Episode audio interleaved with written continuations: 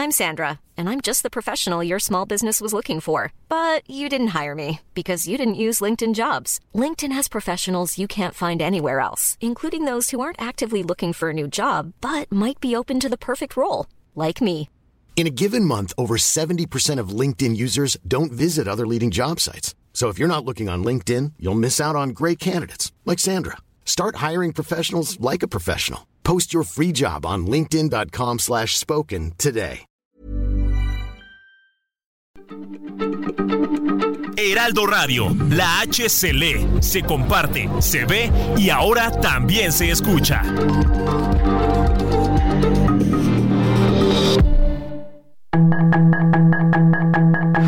Tarde a tarde, lo que necesitas saber de forma ligera con un tono accesible.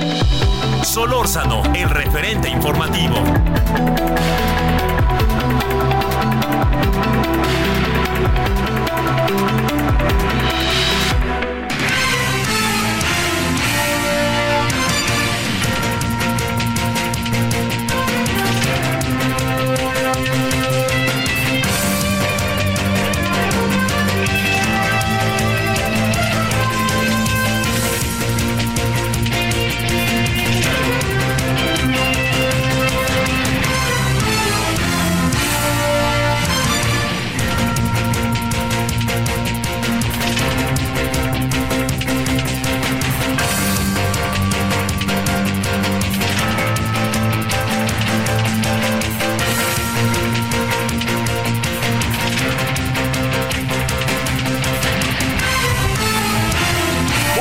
Noches, aquí andamos a las 19 con uno en la hora del centro. ¿Cómo estado? Espero que bien, que haya pasado hasta ahora un buen día, miércoles, mitad de semana. Eh, estamos en el Heraldo 98.5 FM de radio. Estamos en el, ya lo sabe que estamos eh, de lunes a viernes, de 19 a 21 horas en hora del centro. Su servidor Javier Solórzano. Todas, todos quienes hacen posible la emisión, le agradecemos, le mandamos saludos y espero que haya tenido hasta ahora, insisto, un buen día miércoles. Mire, eh, el día de hoy eh, se presentó una comparecencia de quien es la presidenta de la CNDH, la Comisión Nacional de los Derechos Humanos. Mire, eh, yo, yo le diría que, que la, la comisión ha sido una larga, pero larga batalla que hemos tenido en el país.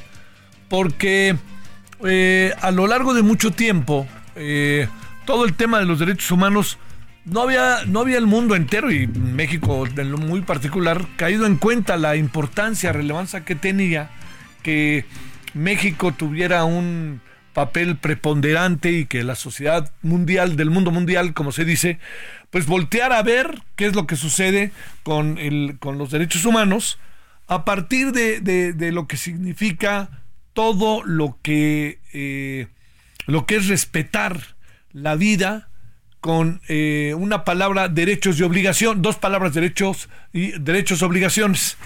Eh, lo, lo- lo logramos avanzar, fue muy difícil. Ahí tuvimos Ombudsman, ese es el nombre de la figura, igual se aplica para hombre que para mujer. Eh, y se hizo un gran trabajo a lo largo de todo este tiempo, que en algunos casos muy limitado. El gran asunto es eh, que la comisión, eh, digamos, lo más relevante que, que parte que debe de ser la comisión, es que la comisión sea un ente autónomo. ¿Qué quiere decir? Que, pues por supuesto, el país le paga, etcétera, pero es un ente que tiene sus propias reglas y se mueve en su propia dinámica con esas reglas. Pero no es un apéndice del gobierno. No es un apéndice del gobierno porque entonces, pues el gobierno, ¿qué dirá? ¿Quién los derechos humanos? El gobierno dirá, no, pues este sí y este no. No, es un órgano aparte que le dice al gobierno, porque es el sujeto obligado es el gobierno, voltea y le dice al gobierno, oiga, usted esto, usted esto, usted esto, usted esto. Yo creo que no fue la mejor decisión que la actual presidenta de la comisión sea quien es. O sea, ¿qué quiero decir? No creo que haya sido la mejor decisión que la señora Rosario Piedra sea la encargada, la responsable. ¿Por qué? Porque ella lo ha dicho abiertamente. Yo soy de la 4T y aquí estoy. Entonces no tenemos a una figura, a un ente que sea autónomo. Es un ente que incluso se define a sí mismo como parte de una estructura de, una, de un movimiento político que es Morena, que hoy es un gobierno, y un gobierno federal, y una comisión que es federal, que es nacional. Entonces, eh, el, el asunto no nos ayuda nada, nada. Más bien nos pone tres, cuatro, cinco, seis pasos adelante. Porque además, de repente pareciera que lo que ha pasado en este sexenio no, no, no ha pasado nada, ¿no? Todo es reír y cantar. Y yo creo que en este sentido eh, hay que mover muchas cosas. Y cuando dice eso de las matanzas y todas esas cosas de secciones anteriores, señora Rosario, ¿cómo dice eso? O sea, ¿cómo dice eso? Yo no voy a apelar a, que si su mamá, nada, que una mujer maravillosa, doña Rosario, ni la voy a comparar, sino simplemente digo, ¿dónde está eso que significa que tiene uno que, que, que, entender, que ver, que estar en la línea, en la línea de la autonomía, en la línea de yo como comisión, soy un ente autónomo y como tal me muevo. Pero si yo voy a ser un ente autónomo del gobierno, pues se ha de imaginar. La comparecencia, como usted y yo lo sabemos, no fue nada tersa. No fue tersa. No puede ser tersa cuando tenemos todas estas variantes de por medio que le he hecho referencia. Entonces, pues la oposición que ha tenido que la, la, el, fíjense lo que son las cosas, este gobierno que tanto peleó por una Comisión Nacional de, los Derechos Humanos, ¿no? Pero bueno, este gobierno, pero no solamente este gobierno, sino las muchas diferentes este, comisiones, eh, encargados de las comisiones, presidentes de las comisiones, presidentas que hemos tenido a lo largo de todo este tiempo, pues bueno, no, no todo ha sido reír y cantar y no todos han sido maravillosos, ¿no? Por supuesto hay muchas críticas, pero la gran pregunta que uno se hace es, ¿y estas, estos, estos, este, por qué ahora que entramos en un momento que se presume es virtuoso, que está un gobierno que dice que no es como los de antes, que está echando para adelante derechos humanos, está echando para adelante muchas, pero muchas cosas. ¿Por qué? Ahora tenemos una comisión que se afilia por principio a la 4T y al gobierno. ¿De qué nos sirve una comisión que es un apéndice del gobierno? El, presidente el otro día dijo, no, no, la Comisión Nacional de los Derechos Humanos es así, no la vamos a desaparecer. Pues, pues, pues, pues, pues, pues, pues, ¿para qué la va a desaparecer? Pues es una apéndice al gobierno y le sirve al gobierno, no es que le sirva al país. Me llamó la atención hoy que se dijo, México debe, la Comisión Nacional de los Derechos Humanos debe, de, se debe al pueblo y debe servirle al pueblo. Pero ¿quién va a dudar eso? El problema está, ha estado la comisión con las matanzas, ha estado la comisión con todas estas cosas que se nos han venido dando, ¿ha estado o no? Y en muchos casos no ha estado. Incluso el órgano consultor que tiene la comisión también lo mandaron a freír espárragos porque ni siquiera lo atendían. Se tomaban decisiones que deberían de haberse tomado en función de consultas al órgano consultor, al, consejo consultor. El consejo consultor se acaba haciendo un lado. Digo, pues, pues, digo, mejor nos vamos, ni nos pelan, aquí no pasa nada, ¿no? Bueno, esto lo planteo porque hoy que dijo, con toda, con toda razón, ¿no? Debe de, servir al pueblo, pues yo le diría, usted tiene toda la razón, sin la menor duda, pero al pueblo, ¿eh? No a la 4T y al gobierno. Y el pueblo y el 4T no son el gobierno perdóneme, una cosa es que los representen, pero en muchos asuntos no hay una representatividad como tal. ¿Por qué? Pues pregúntenle a las personas en Guerrero, pregúntenle a las personas en este en allá en este en, Sonora, pregúntenle a las personas las fosas clandestinas, todo esto planteémoslos, ¿sí? Y perdóneme, eso es pueblo. Y eso no es un pueblo que lo represente de manera eh, directa al gobierno, porque el propio gobierno es a veces rebasado a pesar de su voluntad. Entonces, para eso están, entre otras cosas, para, entre otras cosas, para eso está organismos con la Comisión Nacional de los Derechos Humanos. Bueno, fue una comparecencia pues presumible, o sea, todo fue aquí no va, hemos mejorado, somos este ahora sí que Juan Camaney y no solamente eso, sino hemos mejorado y somos Juan Camaney, pero no solamente ahí termina todo, sino que además pues este ¿qué hizo Morena y sus aliados? Pues cubrir, proteger al máximo a la presidenta de la comisión y este por más que se plantearon asuntos que me parece de enorme importancia por parte de la oposición, pues nunca fueron considerados. Así que eso pasó hoy allá en la Cámara de, Senadores y bueno, pues ni hablar, ni hablar, este, así, así funcionan estas cosas, lo que no significa que debamos aceptarlas por principio. Bueno, punto y, seguido. Eh, también eh, hoy, fíjese que nada más para precisar, este, los eh, militares que hoy en la mañana fueron liberados no quedan en libertad. ¿no? Nada más. Eh, oiga, hay que, hay que darle vuelta al asunto, ¿eh? Pero no quedan en libertad. Más bien, los militares quedan bajo una, lo que se podría llamar arresto domiciliario, es decir, siguen el juicio en sus casas.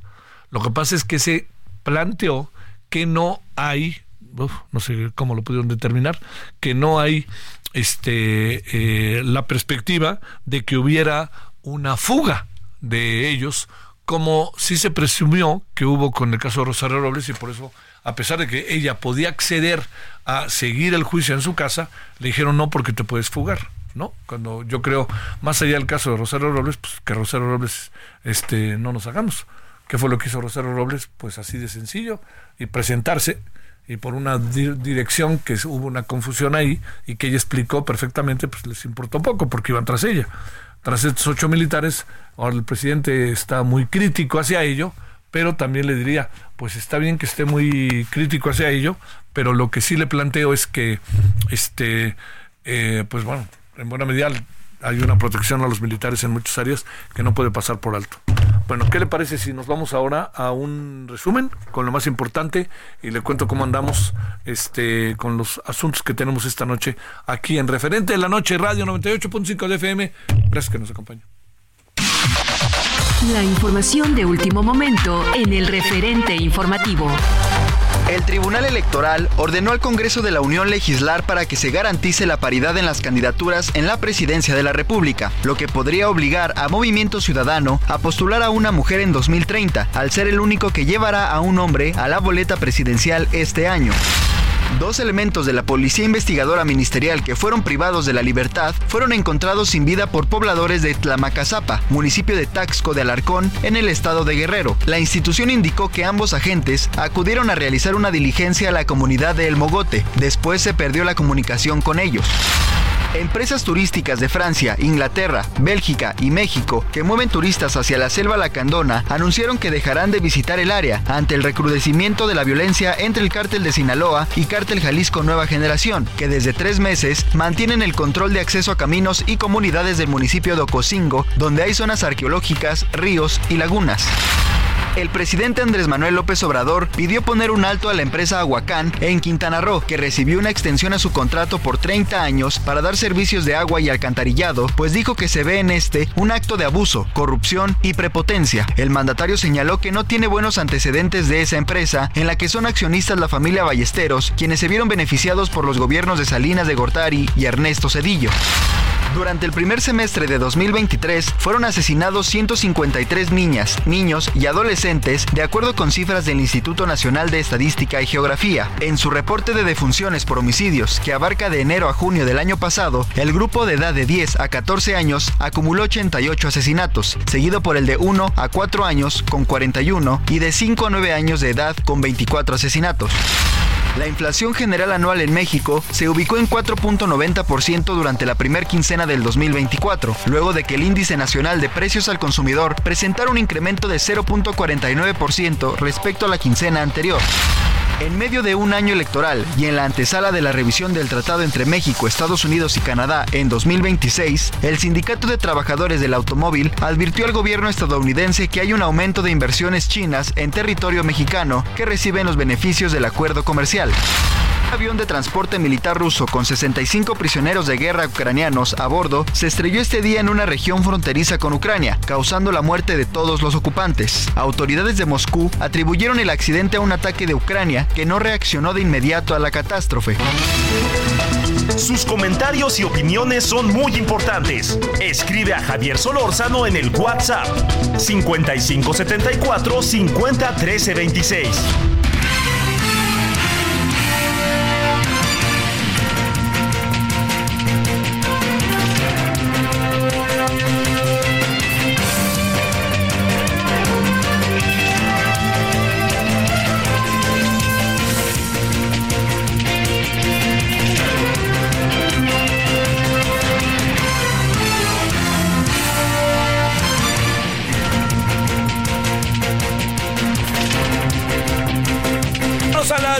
Con 14 en la hora del centro y nos vamos hasta el atribulado Tabasco. sobre todo en algunas zonas del estado. Armando de la Rosa, ¿qué pasa en Tabasco que parece que una parte ha dejado de ser un Edén?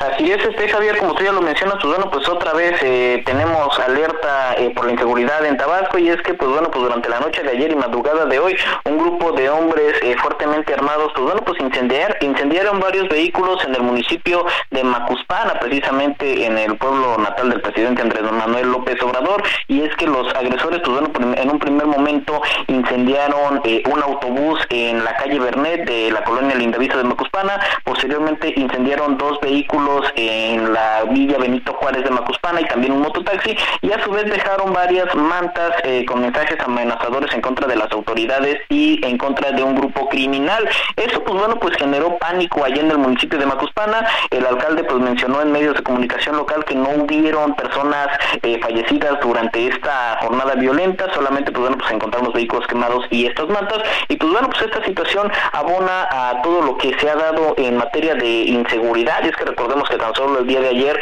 pues se había dado una situación de pánico en el municipio de Tacotalpa donde había sido detectado un grupo de hombres fuertemente armados que viajaban en varias camionetas, lo cual pues bueno pues desató el pánico allá en el municipio de Tacotalpa y pues bueno pues esta madrugada prácticamente le tocó al municipio de eh, Macuspana. Cabe destacar que también pues el día de ayer ya dábamos cuenta del hallazgo de varios eh, felinos exóticos, dos leones, un jaguar y un tigre en un rancho a las afueras de Villahermosa que fue incautado por el ejército. Y pues bueno, la actualización de todos estos temas es que el gobierno del estado pues está anunciando que están ya reforzando la seguridad en el caso de los felinos exóticos que fueron hallados ayer en este rancho, pues bueno, pues ya el gobernador de Tabasco el día de hoy pues anunció que serían trasladados a un zoológico operado por el gobierno de Tabasco denominado como el Yumca de aquí de la ciudad de Villahermosa y ahí serán resguardados temporalmente estos eh, animales exóticos que fueron eh, precisamente incautados. También el gobernador el día de hoy anunció que en este mismo eh,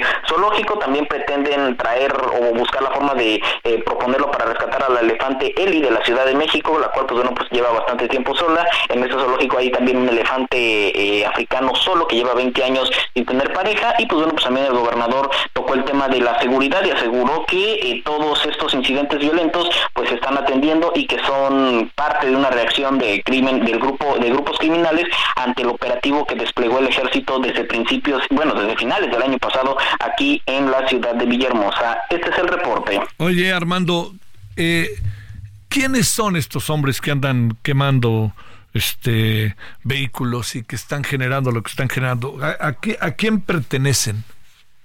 Eh, pues eh, se habla de que podría ser una pugna entre grupos rivales, precisamente entre delincuentes que han estado intentando ingresar de otros estados de Chiapas y pues otros otras fuentes señalan que pues, pues sería un grupo denominado eh, la Barredora, que sería precisamente un grupo delictivo local, el cual pues bueno pues estaría teniendo problemas dentro de su estructura y estarían con, teniendo un conflicto interno entre ellos. Son las dos versiones que se han apuntado, incluso hace ya algunos días las propias autoridades habían revelado, este, fue incluso la propia 30 zona militar, que pues en ocasiones estos mismos grupos delincuenciales, que son bandas eh, locales que suelen cambiarse eh, de nombre, que en un primer momento se habían hecho llamar la barredora, que ahora se llamaban la aerocártel del...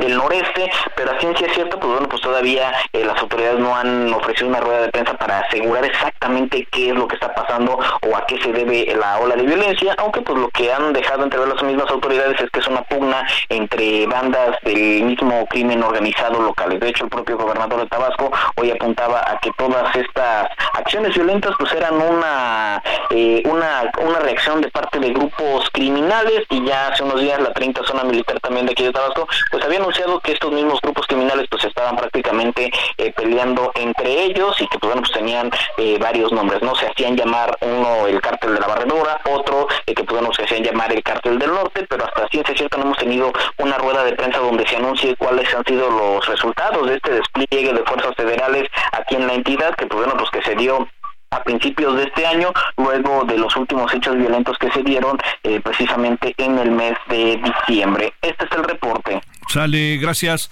Bueno, vámonos hasta ya eh, Hidalgo, mi querido José García. Cuéntanos cómo van las cosas. ¿Qué tal, Javier? Un saludo a ti y a todo el auditorio. Pues comentarte que la Procuraduría General de Justicia del Estado de Hidalgo informó que fueron localizados tres cuerpos humanos y dos restos óseos en un tiro de mina ubicada en la comunidad de Arenalito, esto situado en el municipio del Cardonal, después de una denuncia ciudadana interpuesta por los pobladores.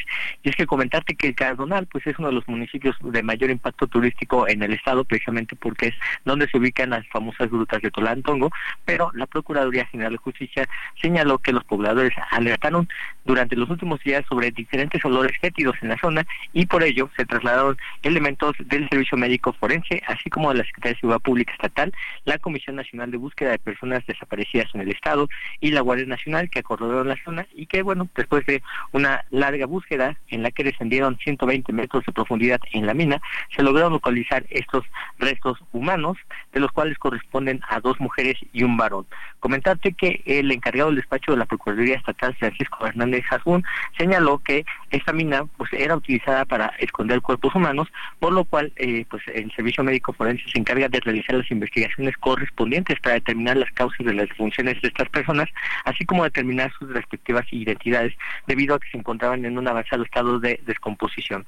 Comentarte también que el fiscal estatal interino mencionó que se, eh, se mantenían las labores de extracción de metales en esa mina durante hace algunos años, hace que fue abandonada y precisamente los pobladores empezaron a alertar sobre la llegada de sujetos por las noches que estaban realizando rondines en este tipo de lugares. También la Procuraduría pues desconoce el tiempo que permanecieron estos cuerpos ocultos, todavía no se han identificado si las lesiones causadas por las funciones fueron precisamente eh, impactadas por armas de fuego y bueno, comentarte que los pobladores han eh, señalado la presencia del crimen organizado en la región durante los últimos meses y por ello exigieron mayor seguridad por parte de la autoridad estatal y federal. Es parte de la información que tenemos hasta el momento, Javier. Sale, muchas gracias y buenas noches, José. Gracias, buenas noches. Bueno, vamos cerrando en esta primera parte de la emisión. Vámonos a Guerrero. Carlos Navarrete, ¿qué pasa por allá? Este, bueno, eh, es terrible, ¿no? Que con todo lo que pasó con el Otis esté pasando lo que pasa en Acapulco, lo que esté pasando en Tasco. Bueno, a ver, cuéntanos, Carlos, cómo van las cosas allá. Javier, buenas noches, buenas noches al auditorio. Comentarte que la Fiscalía General de Guerrero confirmó el asesinato de dos agentes de la Policía Investigadora Ministerial quienes la tarde de ayer fueron privados de su libertad por hombres armados en el municipio de Plicaya. A través de un comunicado, la Fiscalía dio a conocer que desplegó diversos operativos en la región norte de la entidad como parte de las investigaciones para dar con los responsables del homicidio de los policías Ángel e Higinio, quienes estaban adscritos a la Fiscalía Regional de la región norte. La información refiere que los cuerpos sin vida de los agentes fueron localizados la mañana de este miércoles en la localidad de Tlamacazapa, perteneciente al municipio de Atasco del Arcón se informó que se mantendrán los operativos en esta zona en los que en los que participan agentes de la Policía Investigadora Ministerial y de Servicios Policiales, así como elementos del Ejército Mexicano y de la Guardia Nacional. Y para reforzar la seguridad en toda la región también se sumaron a las acciones fuerzas de seguridad pública estatal y federales. Así la situación en el municipio de Tasco, Javier. Oye, eh, la gente metida en sus casas, ¿verdad? Sí, aunado a esta situación, a lo que ocurrió con los policías ministeriales, pues en Tasco, hay que decirlo, hay un problema de inseguridad fuerte. El servicio de transporte público está suspendido, la población no tiene cómo desplazarse de un punto a otro en la ciudad y por esta misma razón están suspendidas las clases en la gran mayoría de los planteles educativos del municipio de Tasco. Carlos, te mando saludos, muchas gracias, allá está Guerrero, gracias. Bueno, cerramos eh, ahora sí el bloque con Ana Laura Wong hasta Baja California. Cuéntanos qué pasa por allá en la tierra Cachanilla y la tierra de Tijuana y de todos los demás municipios. Javier, ¿qué tal? Qué gusto saludarte. Pues sí, lamentablemente una situación eh, que ocurrió en el Instituto Mexicano del Seguro Social, esto eh, justo en la Clínica 1, donde una paciente perdió la vida por una presunta negligencia de, médicos al practicarle una cirugía.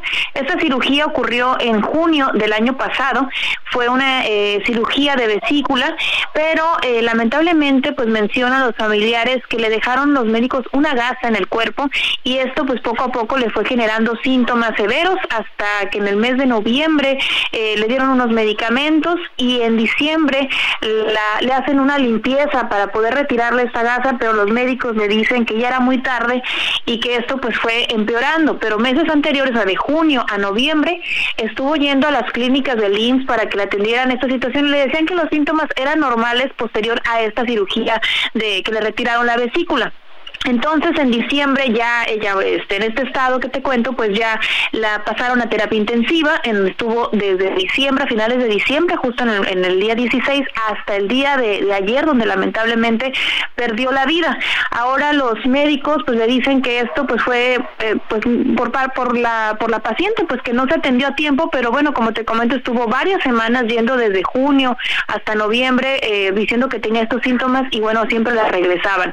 Hoy eh, tuvieron una reunión con la delegada de, del INSE en Baja California y ellos pues dialogaron con la, con la delegada, le explicaron el tema y ya interpusieron su denuncia en la Fiscalía General de la República.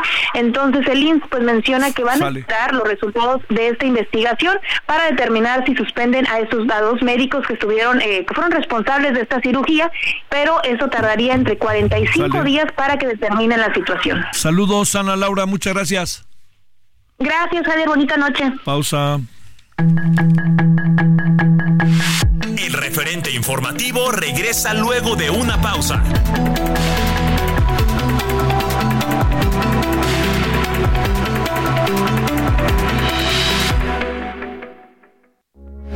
Heraldo Radio, con la H que sí suena y ahora también se escucha.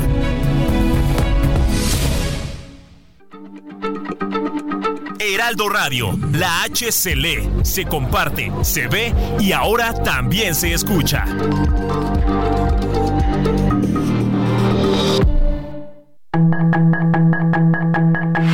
Estamos de regreso con el referente informativo.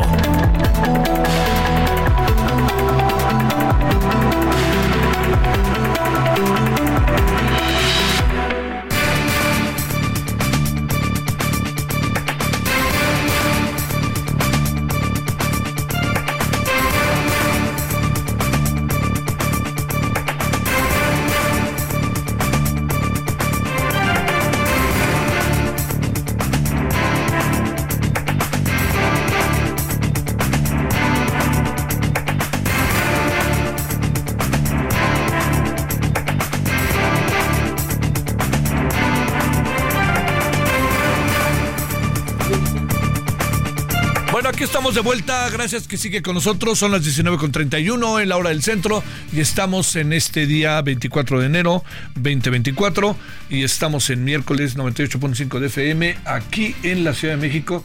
Y ya sabe, Monterrey, Oaxaca, Tepic, El Istmo, La Laguna, Tampico, Tuxtla Gutiérrez, Chilpancingo, Mérida, Altiplano, Tlaxcala, Puebla, Acapulco, como se pueda, Acapulco, McAllen eh, y en Bronzeville. Y además, pues bueno, a través de los portales y de la red que tenemos. Eh, vienen elecciones, como usted lo sabe, y todo el mundo se, bueno, ya tenemos candidatos definidos, pero hay otros que van a definirse, ¿no? Y está, se juntan dos cosas, la meritología, los méritos, la rebatinga, es correcto. Todo, todo eso juntito, pues así es la política también, ¿no? Entonces, Hoy está con nosotros Azucena Cisneros, quien es diputada local por el Distrito 8 en la eh, 56 legislatura del Estado, de, sexagésima, ¿no? 61 legislatura. 61, perdón, así Sexagésima primera Sexagésima primera legislatura. es. es. que esas me las tengo que aprender porque trabajo en el canal del Congreso, entonces no. pero por el Estado de México. Eh, Azucena, antes que nada, ¿cómo estás? Gracias, muy bien, muchas gracias, contenta de estar aquí con tu, contigo, que además te admiro bastante. Muchas gracias, Azucena. A ver, déjame plantearte, uh, ¿cuántos años tienes?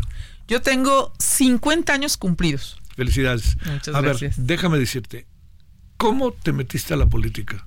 ¿Qué fue lo que, pum, un día dijiste, uh, seguramente pensaste ser profesionista o alguna cosa así, pero un día dijiste, yo me voy para acá? Yo creo que tiene uno de su historia desde siempre. Mi padre es un hombre de las juventudes comunistas. Mira. Bueno, pues es él fue eh, él fue compañero de Pablo Gómez, de Garín, de Edmundo Jardón, de toda una oleada también de, de compañeros que... El 68. Claro, por supuesto. Entonces, pues yo crecí con el Excelsior, después con el uno más uno y después con la jornada. Para pues, tener contexto, mis, mis domingos, mis padres divorciados desde toda la vida, prácticamente yo de cinco años, pues mi, mi, mi, mi eh, mis domingos con mi padre era ir, por el periódico. Entonces, eh, pues ya traes también una historia finalmente. Y en la prepa, es la prepa la que me cambia donde digo yo popular.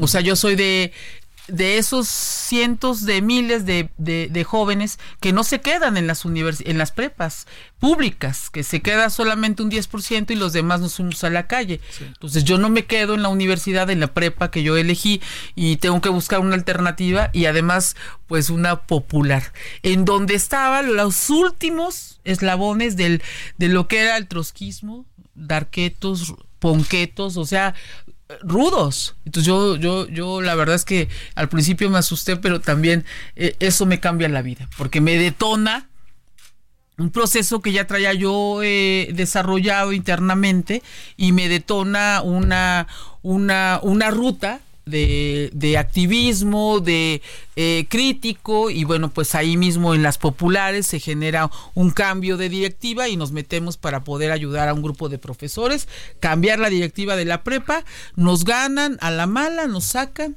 y yo salgo expulsada a los 15 años. Entonces, Estabas imagínate. primero de prepa. Primero de prepa. Yo tuve que terminar en Fresno porque me expulsan y, y entonces desde ahí en adelante yo soy de esa oleada que entra en el 94 a sociología, por supuesto estudio sociología, me quedo en, Acatlán, y cuando entro en el 94 a sociología, pues viene el ZLN, entonces, wow, pues para mí fue el boom, me voy a los Aguascalientes, me voy con eh, Qualitas, me voy a, a la Selva Lacandona, me voy, no, no, no, bueno, a mí... Oye, este ¿y qué pasó con la elección del 88? Con la Ah, no, bueno, yo soy chavitita ahí, yo creo que estaba en, el, en la SECUM. ¿Y luego qué pasó con la del 2006? Con la de eh, Andrés Manuel. Bueno, pues yo, nosotros ganamos por primera vez el gobierno municipal de Catepec y nace mi hija en el 2006.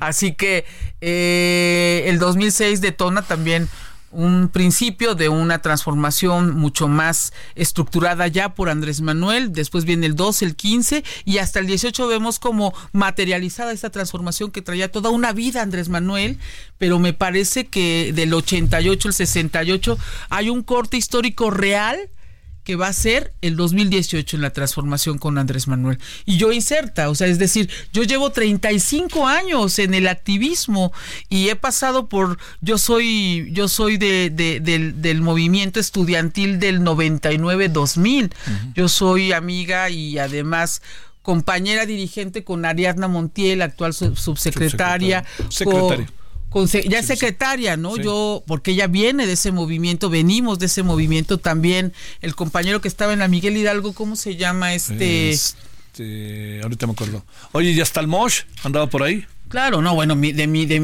mi, no, de, era la medusa, ¿no? Los, los ultra, ultra, ultra eran de Acatlán, o sea, nosotros, mi hermana termina presa. Ramírez Cuyar era diputado federal cuando toman CU. Y entonces yo llego al Zócalo y le digo, oye, faltan muchachos. No, no, no, ya peinaron todo CEU. Digo, no es cierto. Nos están llamando jóvenes que están en arquitectura, están escondidos. Y mi hermano dice, no vamos a salir si no viene el pro. Le digo, no me chi, perdón, no me friegues. Salte ya. ¿Cómo que, cómo que vas a esperar al pro? Salte ya. Entrégate. y mi hermanita, una chavita. Sí, ahí, ahí me tocó todo ese momento estando ahí en, en recorriendo CEU en bicicleta, transmitiendo. Oye, a ver, Azucena, eh, eres actualmente diputada local. ¿Cómo está la, el Congreso en el Estado de México? Bueno, hoy, justo hoy, eh, terminamos dos días de plenaria del Grupo Parlamentario de Morena. Somos una mayoría, pero... Parlamentaria local. Local, del Estado de México, para que dejemos eso claro. Luego, ¿qué hicimos? Bueno, pues fundamentalmente establecimos eh, una agenda de 69 leyes, que, hay que, eh, que es nuestra agenda la, la, las reformas de 69 leyes. De estas 69 leyes, 22 son, tienen que ver con eh, con la, la, estructura de gobierno del gobierno del Estado. Es decir, la maestra Delfina cuando entra en septiembre establece una serie de reformas para crear varias secretarías. La Oficialía Mayor establece también la Secretaría del Agua por la problemática del agua, pero faltan pendientes porque hay que reformar leyes secundarias y cinco códigos. Bueno, eso que está pendiente para poderles dar dientes pues jurídicos, eso viene en nuestra agenda legislativa para que la maestra pueda tener una estructura ya fuerte con todas las facultades que se requieren, porque eso eso para nosotros debe ser y es fundamental para que la maestra ya pueda operar estas nuevas secretarías. ¿Cuántos, eh, cuántas, eh, eh, cuándo decides decir voy por Ecatepec, por la presidencia municipal? Y qué es lo que te lleva a decidir y tomando en cuenta que seguramente tendrás una pelea lógica al interior y seguramente te parecerá ahí un candidato que Beto Severo, candidata que también en eventual caso de que tú seas la candidata, pues van a tener un quien vive, ¿no? Sí, bueno, hay una hay una una contienda ahorita interna y bueno, al final vamos a cerrar filas. ¿Cuántos aspirantes hay? Pues yo he visto como siete. Siete. Pero son los que he visto, no sé cuántos hay realmente. Yo he visto siete internamente. He visto cuatro mujeres, este, y tres hombres. He visto. ¿Y, y cuándo es una encuesta? Es una encuesta. Ya sabes que Claudia, de hecho, ahorita en el Consejo Nacional, yo soy consejera nacional también, y en el Consejo Nacional anunció nuevamente, serán las encuestas las que definan las candidaturas. Son muy pocas las que se han definido en el país y todo el Estado de México no está definido mi causa de vida ha sido Ecatepec desde que llegué. Yo llevo muchos años en la comunidad haciendo cosas y hoy se materializa más en una idea de poder gobernar Ecatepec porque me siento, por supuesto, con una experiencia acumulada, con una visión mucho más amplia. Yo estuve en el gobierno de Cureño también, que fue un primer gobierno de izquierda. Entonces, conozco la administración pública, pero sobre todo eh, tengo mucho apego a la gente. A ver, uno piensa en Ecatepec y piensa en varias cosas. Uno, densidad de población, mucha gente. Dos, seguridad. Tres, desarrollo industrial, ¿no? Todo ese es el asunto. Cuatro, este, gente joven. Eh, cinco, eh, pues bueno, a lo mejor se me pasa el género, el problema de muchas cosas de ataque a las mujeres. A ver. Pero me gusta mucho porque mencionas también cosas de eh, cosas muy muy positivas. Efectivamente, muchos jóvenes que están buscando espacios que no existen en Ecatepec, mujeres, pues muchas violencias. Hoy también hay un desarrollo industrial interesante. Bueno, el, desarrollo industrial del país no se entendería sin Ecatepec. La, son, la época industrial de donde se detona o sea, no, no se detona en otra parte, se detona en Ecatepec. Ahí está este gran movimiento de la Sosa Texcoco que costó siete años. Hay muchos, muchas experiencias de lo que fueron las luchas sindicales desde Jalostoc. Y no se entendería la historia de la industrialización en este país sin la zona industrial de Catepec. Ese es un hecho. Y así es como empieza a detonarse la explosión demográfica. Pues se empieza, Es un proceso natural, eh, eh, y pero obviamente con los gobiernos del PRI lo que se generó pues fue un, una, un desarrollo totalmente desordenado. Entonces saturaron Ecatepec sin servicios y hoy tenemos agudizados todos los problemas. Y dices un tema de seguridad, sí es un, un tema de seguridad pero somos somos la zona conurbada. O sea, estamos alguien me decía, ¿cuál es la lada? Digo, o sea, no tienen noción en, los chilangos luego, ¿no? O sea, ¿cuál es la lada? Pues si estás a, nueve kilómetros del zócalo de la Ciudad de México. Ecatepec es la puerta hacia la gran ciudad, es zona metropolitana. Y entonces si Ecatepec no se ve como una ciudad, como nos vemos en un entorno metropolitano para las soluciones conjuntas, pues Ecatepec tiene derecho a vivir con calidad de vida. Y pareciera que pasando indios verdes, acá viven de primera y allá de segunda, ¿no? Entonces, hay muchos retos que tienen que ver con la federación, con la Ciudad de México y otros estados con los que colindamos. ¿Cómo le, vas a hacer para llegar rápido a ah, Por Indios Verdes. No, bueno, pues por Indios Verdes ya hay una autopista, pero necesitamos generar otras vías y otros instrumentos. Hay que hacer más cablebuses, hay que hacer el tema de los metrobuses, pero que funcionen, porque actualmente en la ciudad funcionaron porque ordenaron las, las al transporte público, en el estado no. Metieron así como va, o sea, todo lo han hecho al, al ahí se va, por eso hoy hay, hoy hay una gran esperanza y una gran confianza en que la maestra que después de 100 años, claro, ya lo anunció, si baja el secretario de movilidad, además anunciaron ya el metro, o sea, ¿cómo es posible que Monterrey mejor tenga metro que, o Guadalajara, que Ecatepec, que, la, que las ciudades metropolitanas, que el Estado de México. Claro, Oye, a ver, para cerrar, ¿cuándo sabrás? Bueno, primero, este, ¿tienen que hacer presentaciones y cosas así? O, o, digamos, ¿cómo funciona para que, primero, te tienen que seleccionar, seleccionar para la encuesta y ya que estás en la encuesta, ¿qué pasa? Ya me inscribo para ser candidata y presidenta municipal, si Dios pero, quiere. y los vecinos de Catepec me votan. Pero habrá varios que querrán también, o sea, hay una disputa interna, hay debates, hay alguna sí, pero cuando se defina vamos a cerrar filas porque eso es lo que hemos hecho en los procesos del 15, del 18 y del 21 y el 24 no va a ser la excepción. Todos los militantes de Morena en, en Ecatepec cerraremos filas, saldremos a dar la batalla contra quien nos ponga quién, pues la alianza. ¿Ya no quedan vestigios del PRI en Ecatepec? Ya no quedan, y los que quedan ya les estamos diciendo, vénganse para acá. No, no, pero ya oye, están aceptando a cada. Bueno, sí, pero que se porten bien. O sea, si la cabeza establece honestidad y cambios en temas de principios, honestidad sobre todo, que es lo que quiere la gente en Ecatepec, pues entonces tú determinas una lógica. Se acabó la robadera para los PRI. si vienen para acá pero con mucho gusto los recibimos, pero que se porten Yo tengo la impresión de que Rubén quería irse a Morena, pero Eru, está clarísimo que ahora sí que como dirían, no pasa, ¿no? No, dio el quiebre, qué bueno, pues sí, hay que esté de alejitos, lo queremos, pero bueno, pues todos son bienvenidos, esa es la realidad, nada más que aquí derechitos, ¿En con fechas cuáles son, eh?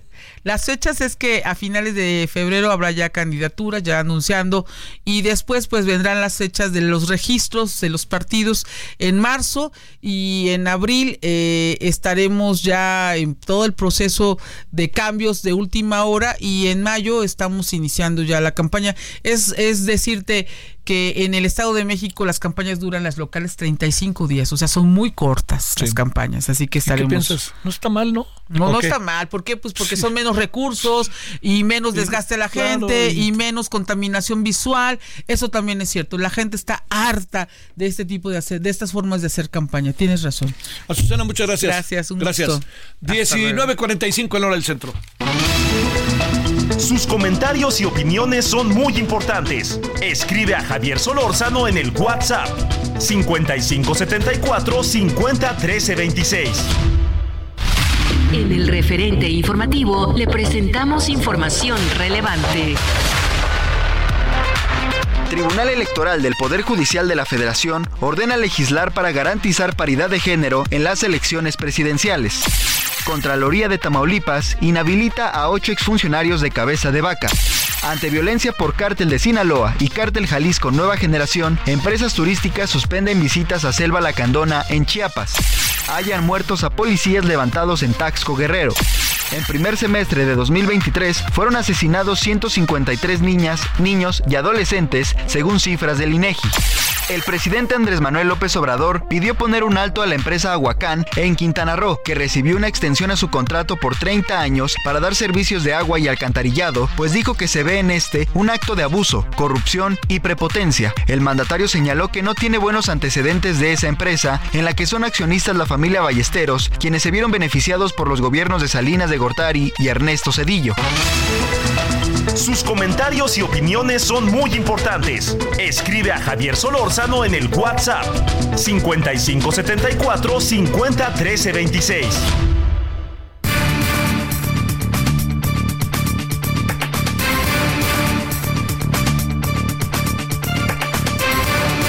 Con enorme gusto recibimos a Juan Jesús Garza Onofre, investigador del Instituto de Investigaciones Jurídicas de la UNAM. ¿Cómo estás, Juan Jesús? ¿Cómo te ha ido? Querido Javier, todo bien por fortuna. Te saludo a ti y a todo tu auditorio. ¿Cómo te fue de fin de año? ¿Bien? Bien, bien, bien. Ha estado, ha estado movidito el inicio, pero ya andamos ahí en la universidad de, de vuelta. De vuelta. Estoy viendo que los Tigres pierden con el San Luis. Nomás lo doy como dato. lo doy como dato. Es, temprano. Es que, sí, sí, es muy temprano. Oye, a ver, eh, déjame plantearte. Eh, ¿Qué piensas de esta liberación, que hay que ponerlo entre comillas, de los militares que van a seguir su caso en sus casas, este, de ocho de ellos, por una jueza. ¿Qué, qué, qué piensas? ¿Cómo, ¿Cómo cuadramos este asunto, querido Tito? Claro que sí, Javier. A ver, eh, lo que pienso así a, bote pronto es que claramente eh, lo que menos importa en el caso de Ayotzinapa han sido las víctimas, ¿no? Han sido los familiares, han sido las personas que de manera incansable le han creído a un gobierno, a otro, a otras instancias, y parecería que con el caso de los militares, pues es eso, ¿no? Es, es, es la sensación de que al final nunca habrá justicia en este caso, Javier, ¿no? Pasa un día, pasan meses, sexenios, y cada vez se enturbia más, se enreda más y siguen sin existir culpables y los que creíamos que eran culpables pues ahora salen salen del castigo que se les había impuesto. Dicho esto, eh, al final, Javier, creo que esas muchas de las reflexiones en torno al Poder Judicial de hoy en día, el Poder Judicial no es sinónimo del sistema de justicia. El Poder Judicial es una parte, sí, una parte de las más visibles, una parte de las más importantes,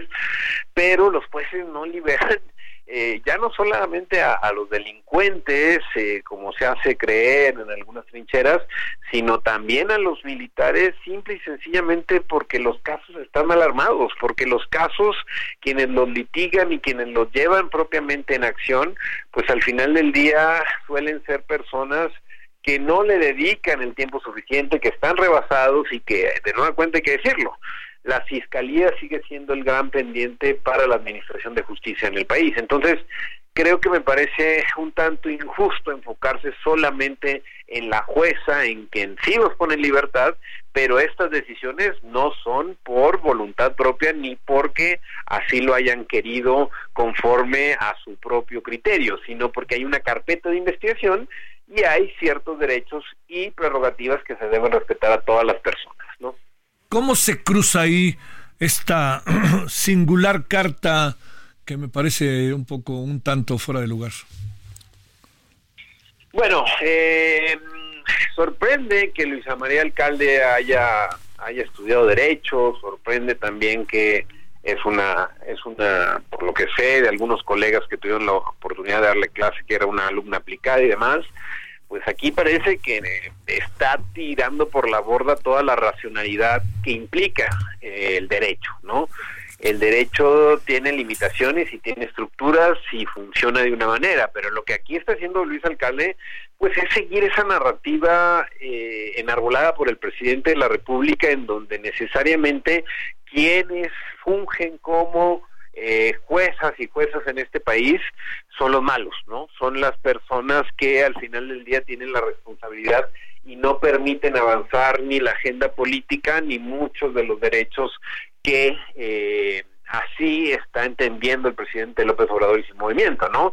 Lo primero hay que decir eh, es que eh, Luisa María Alcalde, la secretaria de Gobernación, yo creo que sí sabe que los jueces en este país pues no no no dependen de una sola persona no cuando le dirige la, la carta la, la representante del poder judicial que es Norma Piña pues claramente es seguir esa narrativa de decir eh, se cree que todo funciona como funciona en la, en la política partidista, ¿no? O sea, Luisa María Alcalde está acostumbrada a que le den órdenes, a que el presidente le diga qué hacer, cuáles son las tareas, cuáles deben ser los criterios a seguir. El Poder Judicial no, la pluralidad de jueces que existen en este, Javier, en este, en este país, Javier, hay jueces conservadores, progresistas, formalistas, este, transformadores, hay de todo, ¿no? Entonces, creo que de nueva cuenta sirve retóricamente para quitarse de encima un error y una falla de esta administración en el caso particular de Ayotzinapa y por el otro lado, de nuevo desviando propiamente la conversación hacia un hacia un flanco que no necesariamente tiene toda la responsabilidad de lo mal que ha sido tratado el caso Ayotzinapa eh, durante este sexenio. Oye, para para cerrar, este en buena medida estamos donde estamos con Ayotzinapa porque no ha sido la autoridad. Ryan Reynolds here from Mint Mobile. With the price of just about everything going up during inflation, we thought we'd bring our prices down. So to help us, we brought in a reverse auctioneer, which is apparently a thing. Mint Mobile unlimited premium wireless. Ready to get 30, 30, bit to get 30, bit to get 20, 20, 20, bit to get 20, 20, bit to get 15, 15, 15, 15 just 15 bucks a month. So, Give it a try at mintmobile.com slash switch. $45 upfront for 3 months plus taxes and fees. Promo for new customers for limited time. Unlimited more than 40 gigabytes per month slows. Full terms at mintmobile.com. Eh, la fiscalía suficientemente competente para presentar el caso? A ver, eh, es una pregunta interesante, Javier, ¿no? Eh, yo creo que, que, que, el gran error de esta administración fue haber cesado a Omar Gómez, ¿no?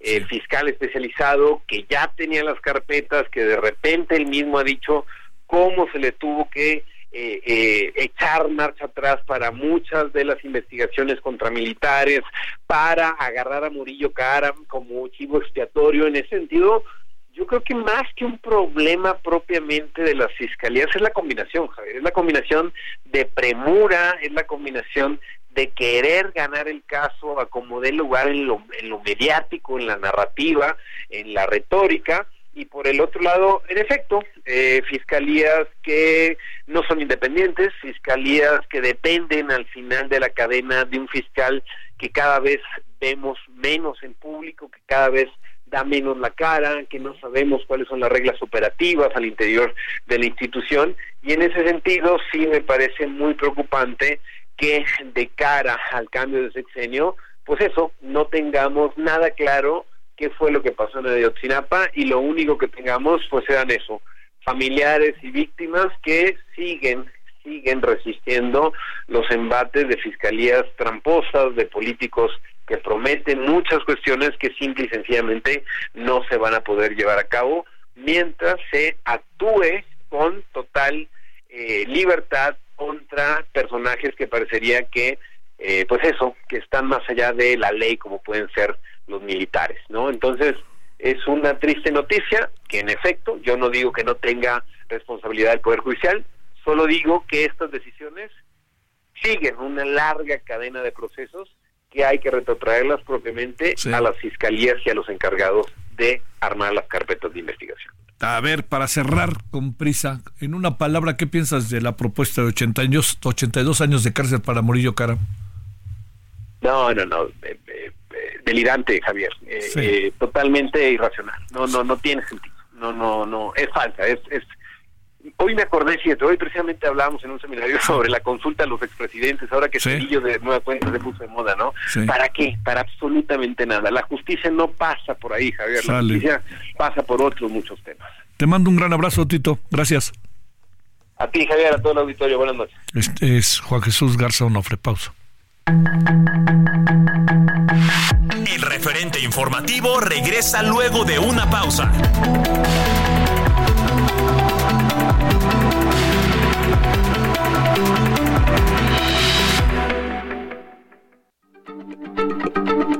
Heraldo Radio, la H se lee, se comparte, se ve y ahora también se escucha.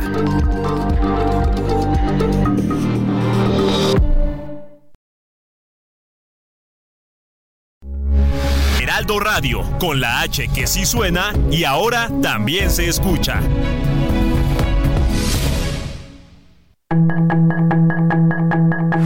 Estamos de regreso con el referente informativo.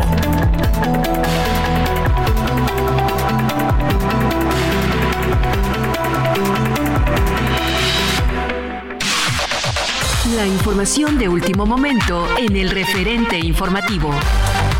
La consejera presidenta del INE, Guadalupe Tadei, anunció el nombramiento de seis nuevos encargados de despacho, de dirección ejecutivas y unidades técnicas. Esto a cuatro meses de las elecciones del 2024. Claudia Suárez Ojeda será la nueva encargada de la Secretaría Ejecutiva y Amaranta Arroyo Ortiz como encargada de la Dirección Ejecutiva de Administración.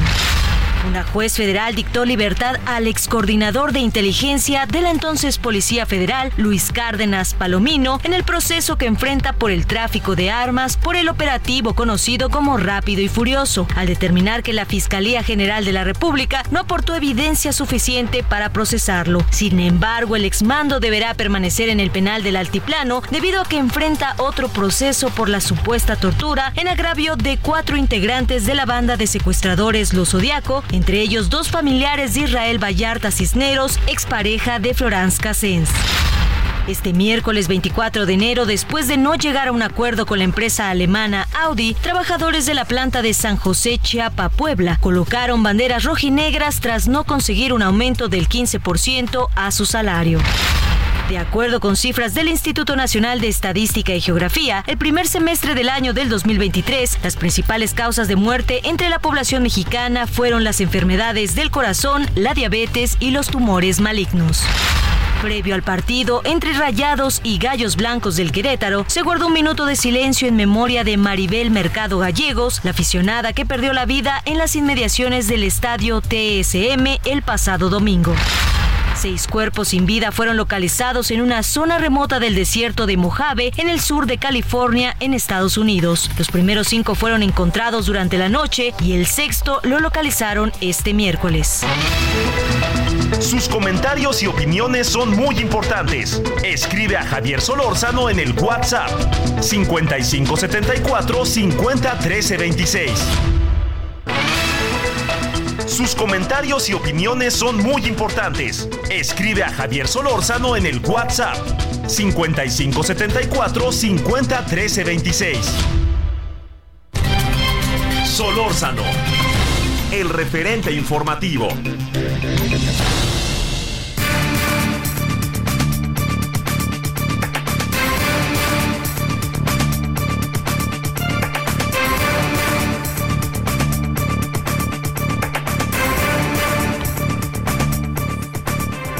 Agradecemos a Fernanda Domínguez, coordinadora de educación del IMCO, Instituto Mexicano por la Competitividad, que esté con usted y con nosotros.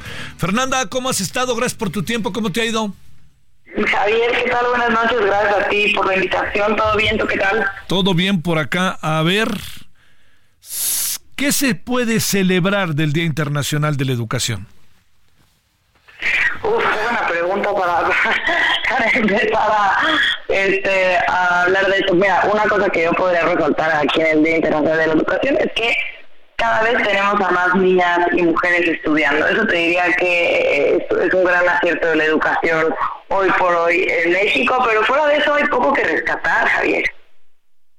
A ver, este, eh, digamos, todo gobierno que entra acaba diciendo que con nosotros ahí viene la, lo mejor de lo mejor de lo mejor. Y te diría, este, eh, lo único que te preguntaría es, ¿hemos evolucionado? ¿Hemos cambiado? ¿Hay cosas nuevas? Eh, pues mira, en términos educativos bajó mucho este sexenio, pero al mismo tiempo de que sucedieron muchas cosas en política educativa, eh, digamos, no hubo mucho avance, no hubo mucho progreso y quizás se va a decir que fue pues porque por, mala suerte, ¿no? De lo que sucedió con la pandemia, que sin duda pues está cobrando factura no solo en México, sino en muchísimos países. Pero yo creo que quedan muchos pendientes, quedan muchos pendientes que hacer y este año va a ser particularmente importante porque vamos a estar escuchando propuestas. Espero que todos los ciudadanos estén atentos a las propuestas de qué es lo que va a pasar en materia educativa, porque al final, si bien sucedieron muchas cosas estos seis años en política educativa, eh, pues no cambiaron las cosas, ¿no? Al final no fue una verdadera prioridad para la administración del presidente López Obrador. ¿Qué hay con la, reforma educativa? A ver, ¿qué, qué, qué, qué piensas? ¿Qué han analizado? Los libros de texto, todas las cosas en las que nos hemos metido y que este es la reforma de la reforma educativa y que la otra era no servía para nada, pues todo esto que llegamos al principio de esta administración y todo el dime y direte, particularmente de quienes encabezan esto de los libros de texto y que si debe aplicarse nomás a cuarto de primaria, creo, y a tercero, pero se aplicó al final a todos. A ver, esto qué han visto, Fernanda. Mira, Javier, fue desde que arrancó el inicio, bueno, desde que arrancó el sexenio ha sido una serie de tropiezos en política educativa para quien nos esté escuchando. Eh, primero arrancaron el, el sexenio supuestamente con una reforma educativa que al final no fue tal una reforma, ¿no? Sino más bien echar revés a lo que se implementó con la reforma educativa eh, durante el sexenio de Peña Nieto, que quizás no era la mejor reforma, ¿no? Tampoco la quiero idealizar, pero sí tenía muchos aciertos, ¿no? En, términos de capacitar a los docentes, de tener, pues, mejor infraestructura, eh, y al final, pues, digamos que estábamos tomando los pasos necesarios para soldar el sistema educativo, Y al final, pues, empiezan a, dar pasos atrás, marcha atrás con tanto cambio, y al final, por supuesto, es normal que cada sexenio que entra quiere dejar su huella en la educación, eh, número uno, diría esto está mal porque entonces no hay un verdadero compromiso con la educación, realmente no hay un sistema educativo que centre eh, como prioridad verdaderamente la generación de talento no de los jóvenes. Eh, y entonces, pues ¿Qué estamos haciendo entonces con la educación, Javier? Eh, se vuelve algo político, lo estamos subiendo al tablero político y pues es verdaderamente, verdaderamente triste porque tiene un costo importantísimo para la sociedad, para los mismos jóvenes que van a entrar al día siguiente, eh, perdón, el día de mañana al mercado laboral y también va a tener un costo económico para el país la prueba PISA, ¿qué te dice? Más allá de que de repente era muy importante y de la mera hora ya no la queremos porque es vieja y porque no sirve para la evaluación. Ya ves lo que se dijo ahora. No, bueno, por supuesto que la prueba PISA es importantísima, Javier, sobre todo porque es la primera prueba estandarizada que tenemos de 2018-2019. Y esto fue un gran, eh, un gran tropiezo de este sexenio, que fue eliminar el Instituto Nacional de Evaluaciones Educativas, que de hecho tenía autonomía. Lo, que hacían eh, a grandes rasgos era evaluar cómo estaba el sistema educativo y cómo estaban aprendiendo o si estaban aprendiendo los jóvenes. Esas pruebas eran estandarizadas, pero bueno, entre este gobierno y las autoridades educativas dicen que las pruebas estandarizadas lo que hacen es sistematizar a los jóvenes, ¿no? Y que los insultan y que también insultan a los maestros, entonces bueno, eliminan por completo al INE y entonces desde entonces, desde el 2018-2019, no teníamos resultado de cómo estaba el aprendizaje eh, de nuestros jóvenes. Entra Mejor Edu, Mejor Edu es, digamos, el nuevo organismo en México encargado de las evaluaciones, pero hace un tipo de evaluaciones, eh, digamos, no, no sistematizadas, no, no nos dan un verdadero panorama y tardaron cuatro años en presentar resultados, que fue, si no mal recuerdo, en septiembre del 2023. Eh, por supuesto, los resultados son que todos los niños estaban reprobados. Pero bueno, lo que nosotros como INCO realmente queríamos ver eran las pruebas estandarizadas.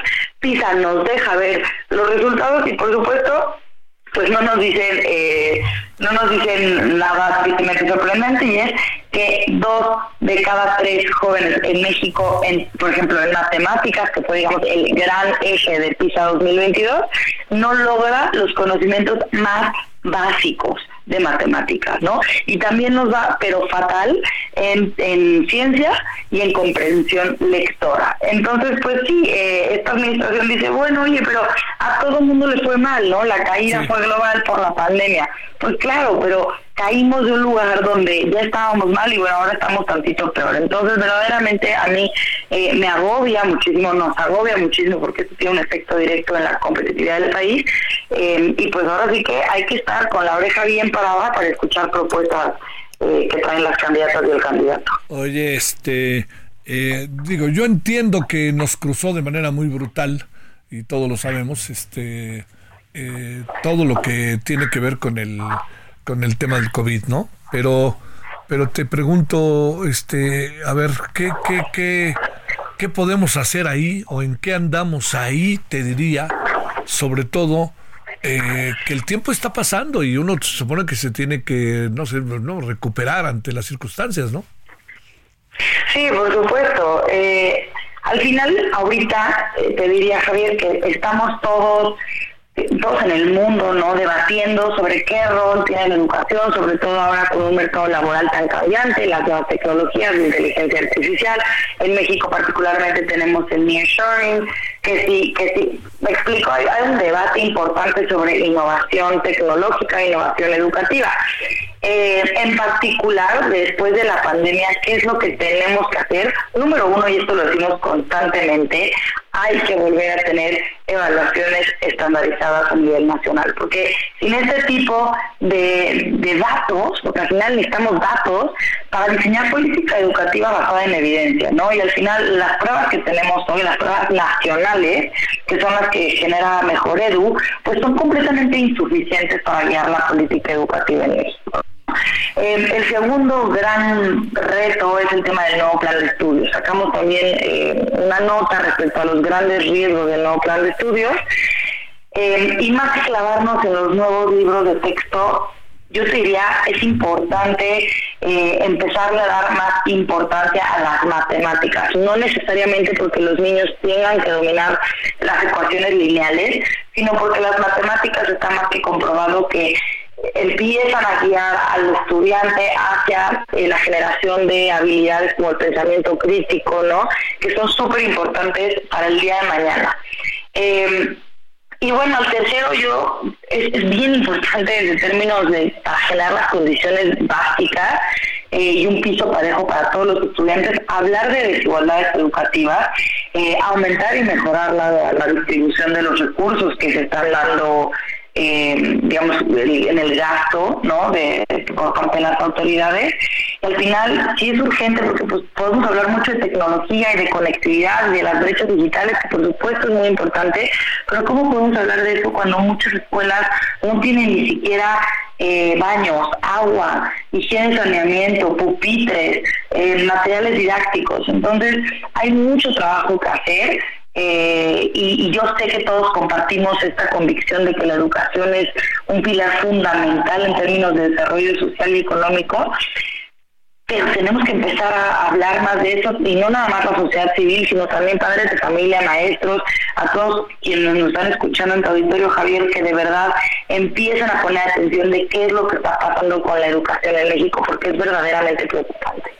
Híjole, de repente cuando nos cuentas esto nos dicen otra cosa y no, no crees que lo digo tan peyorativamente, pero eh, el que hace los libros de texto dice que daría la vida por ellos, que es una maravilla, eh, y luego nos encontramos con que eh, el 18% de niñas, niños y adolescentes no asisten a la escuela. híjole, a ver, ¿cómo, cuál es, cómo, ver estas cosas cuando también desde el poder político hay una especie de de una, de una valoración muy distinta de lo que a lo mejor en muchas aulas de este país se alcanza a apreciar ahí. Entiendo que es un asunto no, no fácil, ¿no? Pero a ver, que, a ver, reflexionemos sobre esto, si no te importa, Fernando.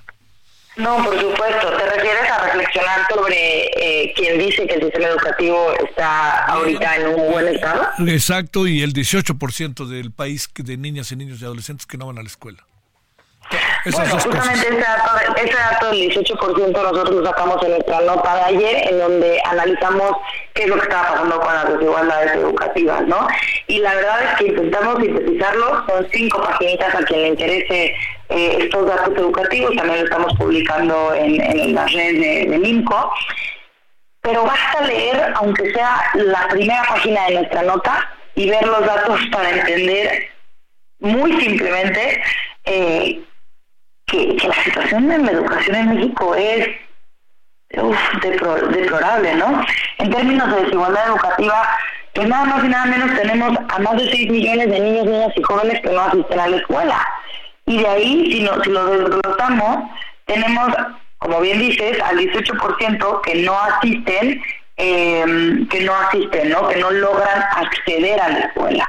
De esos 6.4 millones, casi la mitad, el 47%, pertenecen a un grupo vulnerable. Entonces, por supuesto que también podemos hablar de las poblaciones que están eh, pues más desprotegidas, ¿no? que están menos aventajadas, que son pues personas afrodescendientes, personas que hablan alguna lengua indígena, personas que viven con algún tipo de discapacidad, ¿no? que viven en, en comunidades rurales. Entonces, eh, cuando nos cuando vamos viendo este tipo de diferencias en las poblaciones eh, vulnerables, cómo van accediendo y van perdiendo permanencia, es decir, cómo vamos perdiendo su talento, pues al final te digo este dato, ¿no? Bien rápido. Por ejemplo, de la población en general, de cada 100 estudiantes que entran a primaria, 32 logran ingresar a una licenciatura y solamente 28 terminan una licenciatura. Es decir, estamos perdiendo 72 de cada 100 jóvenes eh, en cuanto al talento, ¿no?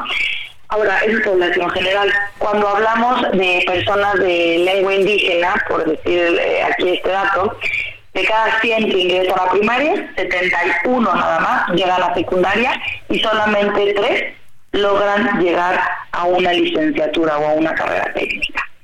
Entonces, pues por supuesto que hay unas diferencias clave eh, en donde no hay una cancha pareja, en donde estamos viendo que origen es destino. Y luego hablemos también de calidad, ¿no? Las personas que logran acceder a la, a la educación, bueno, ok, pero ¿qué es lo que estás aprendiendo? ¿Estás verdaderamente aprendiendo? ¿no? Porque no es lo mismo que una educación en, en un salón en lo más de Chapultepec a estar en un aula en una comunidad en Chiapas. Entonces, eh, también hablemos de pues, acceso a conectividad, a herramientas tecnológicas, eh, a qué tipo de plantilla docente tienen acceso los jóvenes y bueno, ya de ahí podemos desglosar estos datos eh, muchísimo, pero por supuesto que el sistema educativo es lamentable. Bueno, este poco que celebrar en el Día Internacional, sino más bien mucho que reflexionar y mucho que hacer, diría yo, ¿no? Pero bueno. Exactamente, una disculpa, una disculpa. No, pero oye. No, pero óyeme, pero, pero, disculpa de que yo siempre he tenido cierta cierto encono con la terca realidad, pero ¿qué haríamos si no estamos atentos a la terca realidad? Todo sería diferente y haremos cosas horribles, ¿no? O por lo menos eso pienso. Exactamente, y ahora, y ahora que viene este año electoral, bueno, nosotros desde el INCO, eh, pues diagnosticamos, por supuesto, pero también proponemos, y más este año eh, que pues vamos a tener que estar escuchando propuestas, pero también abiertos a proponer. Entonces, bueno, en nuestras redes y en nuestra página de internet pueden ver también lo que estamos proponiendo en este sentido y, pues agradecerles a quienes nos escuchen. Un abrazo, querida Fernanda, gracias y muy buenas noches. Saludos, buenas noches. Fernando Domínguez, coordinador de educación del IMCO, Instituto Mexicano de la Competitividad. José Luis López, ¿qué pasa en Oaxaca? Te saludo con gusto, buenas noches. Buenas noches, Javier, para informarte en relación a esta caravana. Recordemos que esta caravana salió en Chiapas desde el 24 de diciembre del año pasado y después de recorrer muchísimos kilómetros que pues han caminado estas personas. En un inicio se hablaba de 2.500 migrantes. En el último registro que presentan los coordinadores de esta caravana eran cerca de 1.400. Y bueno, después de caminar algunos municipios de la región del Istmo de Tehuantepec, acordaron en, Jalapa del Marqués, que es una ruta que va rumbo a, la capital de Oaxaca, eh, pues aceptar este traslado por vía autobuses que les proporcionaron las autoridades. Y el plan original era llegar a Tierra Blanca, Veracruz, en donde se le estarían otorgando las visas por razones humanitarias. Pero ¿qué sucedió? Lo que están denunciando los migrantes, o por lo menos los coordinadores de esta caravana, es que los llevaron a, a Cayuca, en Veracruz, los tuvieron en una garita migratoria, los estaban condicionando de que se entregaran los tres coordinadores de esta caravana para que se les permitiera el tránsito. Esto no fue aceptado y finalmente los migrantes estaban pidiendo regresar a Jalapa del Marqués para continuar caminando hacia la capital del estado de Oaxaca. Eh, lo que señalan es que fueron abandonados en eh, Palomares, Oaxaca. Palomares es una agencia perteneciente a Matías Romero y está en los límites entre Veracruz y Oaxaca y los migrantes permanecen en este punto, pero hay que comentar que no fue la mayoría la que se trasladó, solamente se habla de 400 migrantes los que se encuentran varados en este punto de Palomares. Los otros mil migrantes aproximadamente se habían quedado en Jalapa del Marqués. Sin embargo, hasta este momento te puedo reportar que ya se ha disuelto este grupo. Eh, posiblemente se trasladaron por cuenta propia hasta la capital del estado y solamente se tiene el registro de los migrantes que permanecen en Palomares este grupo mm, está señalando que no va a, a, recorrer el trayecto hacia Veracruz por lo peligroso que podría representarles, por lo que están planteando regresar a Juchitán y volver a retomar la ruta hacia la capital del estado de Oaxaca. Y eso es lo que está sucediendo hasta este momento. Bueno, lo que están pidiendo los migrantes es que se les otorguen los documentos eh, migratorios que les permitan el tránsito libre en el país señalan que no volverán a aceptar una propuesta del gobierno de subir autobuses porque ya es la segunda ocasión que se les ha engañado. La primera vez fue en Mapastepec, Chiapas, y ahora esto que sucedió aquí en el estado de Veracruz y bueno, lo que estaremos esperando es qué va a pasar con estos migrantes si regresan a Juchitán, Oaxaca para continuar hacia hacia valles centrales o se trasladan por la ruta de Veracruz para llegar a la Ciudad de México, Javier. De nuevo un engaño. José Luis López, gracias, saludos. Saludos, buenas noches. Bueno, oiga, pues este nos vamos a la pausa y vamos a regresar con dos asuntos finales. El primero, ¿qué anda pasando con el turismo en las zonas en donde hay violencia, particularmente en Chiapas, Selva Lacandona, etcétera, más allá del lío, ¿no? Tal cual. Este, son dos cosas a la vez. Y vamos a hablar también de eh, lo que está pasando en Tasco, que me parece cada vez más grave. Pausa. El referente informativo regresa luego de una pausa.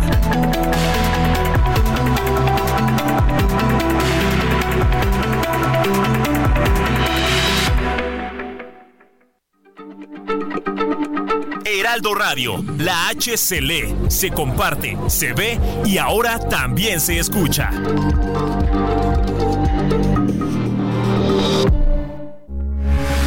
Radio, con la H que sí suena y ahora también se escucha.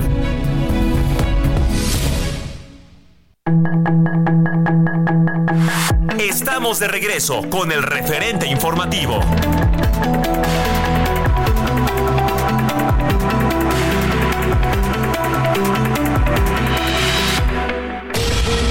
En el día 110 de guerra, el ejército de Israel llevó a cabo una potente ofensiva este miércoles en el sur de la franja de Gaza, que incluyó un ataque a un centro de refugiados de la Agencia de Naciones Unidas para los refugiados de Palestina en Oriente Próximo, que dejó un saldo de nueve palestinos muertos y 75 heridos. Un grupo de 16 organizaciones internacionales exigieron este miércoles a los Estados miembros de la ONU que detengan la venta y transferencia de armas a Israel y a las milicias palestinas para evitar crímenes contra la humanidad en el marco de la guerra entre el grupo terrorista Hamas y el ejército de Israel, iniciada el 7 de octubre de 2023. El ministro de Defensa de Italia, Guido Rossetto, dio a conocer que su país ha iniciado una operación para trasladar a 100 niños palestinos y a sus familias desde la franja de Gaza a hospitales de Roma y otras localidades para recibir tratamiento, y también anunció su intención de levantar un hospital militar de campaña en el enclave palestino. Un avión militar ruso que transportaba a 65 prisioneros de guerra ucranianos que formaban parte de un intercambio, así como seis tripulantes y seis acompañantes, se estrelló este miércoles en la región rusa de Belgorod sin que se registraran sobrevivientes. Esto de acuerdo con la agencia estatal de noticias RIA Novosti. Tras el tiroteo del pasado lunes en Chicago, donde un sujeto mató a ocho personas y posteriormente se suicidó, el presidente de Estados Unidos, Joe Biden, urgió al Congreso a elevar el control de armas de fuego con la aprobación de medidas como la comprobación universal de antecedentes y una ley nacional de alerta roja.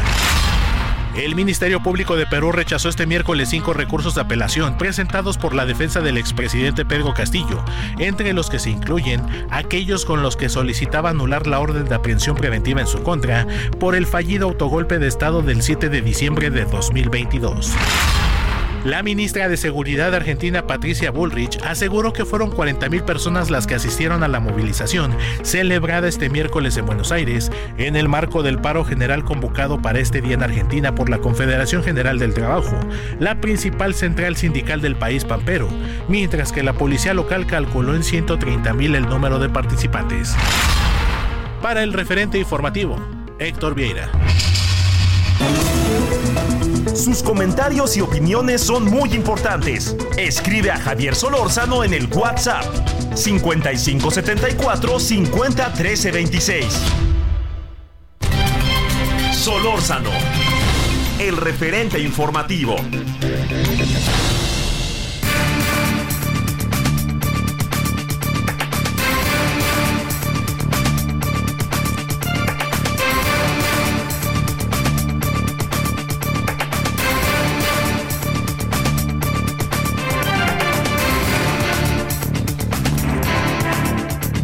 Herbert Castellanos, director de las empresas de la empresa Anfitriones, es de turísticos de Chiapas.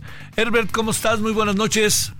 Hola, muy buenas noches, Javier. Mucho gusto. Un saludo a tu fino Victoria. A ver, ¿qué anda pasando? ¿Qué vamos a hacer con un lugar tan turístico, tan desarrollado, tan atractivo, interesante y ahora andamos aquí con todo lo que está sucediendo. Pero a ver, primero, ¿qué impresión tienes de lo que pasa, Herbert? Y segundo, ¿qué van a hacer?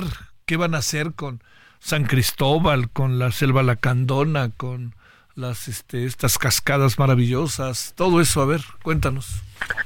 Me preguntas que qué impresión tengo del abandono en el cual el gobierno es tanto estatal como federal está teniendo no solamente a esta región de México, pero pues bueno, aquí en Chiapas están dando cosas muy, muy tristes, muy lamentables en, muchas partes. Ustedes siempre están recogiendo la noticia y, difundiéndola.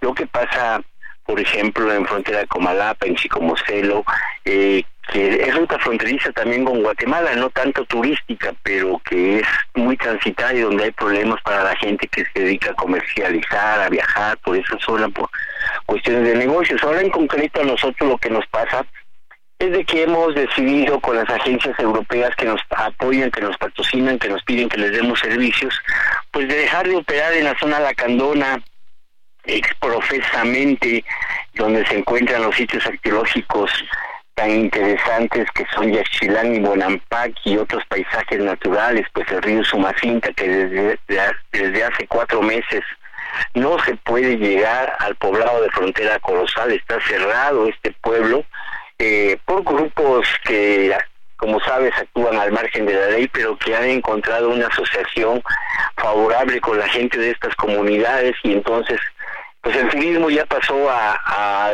dejó de ser negocio para ellos, yo no sé de qué se están manteniendo los rancheros, los hoteleros, los restauranteros, en el caso de Frontera Colosal, de la gente que se movía desde ahí hacia, hacia la zona arqueológica de Yaxchilán, y últimamente ha hecho crisis Bonampak y el centro neurálgico donde viven más de 300 habitantes de la Candones, que es la Canja, porque si bien desde hace mucho tiempo se viene pagando, pues desde luego la admisión a, los sitios arqueológicos que cobra el, INA, el INA, el pago de derechos por entrar a las poblaciones indígenas estas y por otros servicios que ellos proporcionan un poco a la fuerza, como el transporte, desde el área de San Javier a la zona de Bonampán, no puedes entrar con transporte particular, tienes que bajar a tu turismo y subirlo, pero ahora se han sumado otros otros pagos que pudieran no ser excesivos para un turista, pero la forma en que se está exigiendo el pago es lo que nos llama la atención y además eh, se han dado situaciones en que nuestros vehículos, nuestros pasajeros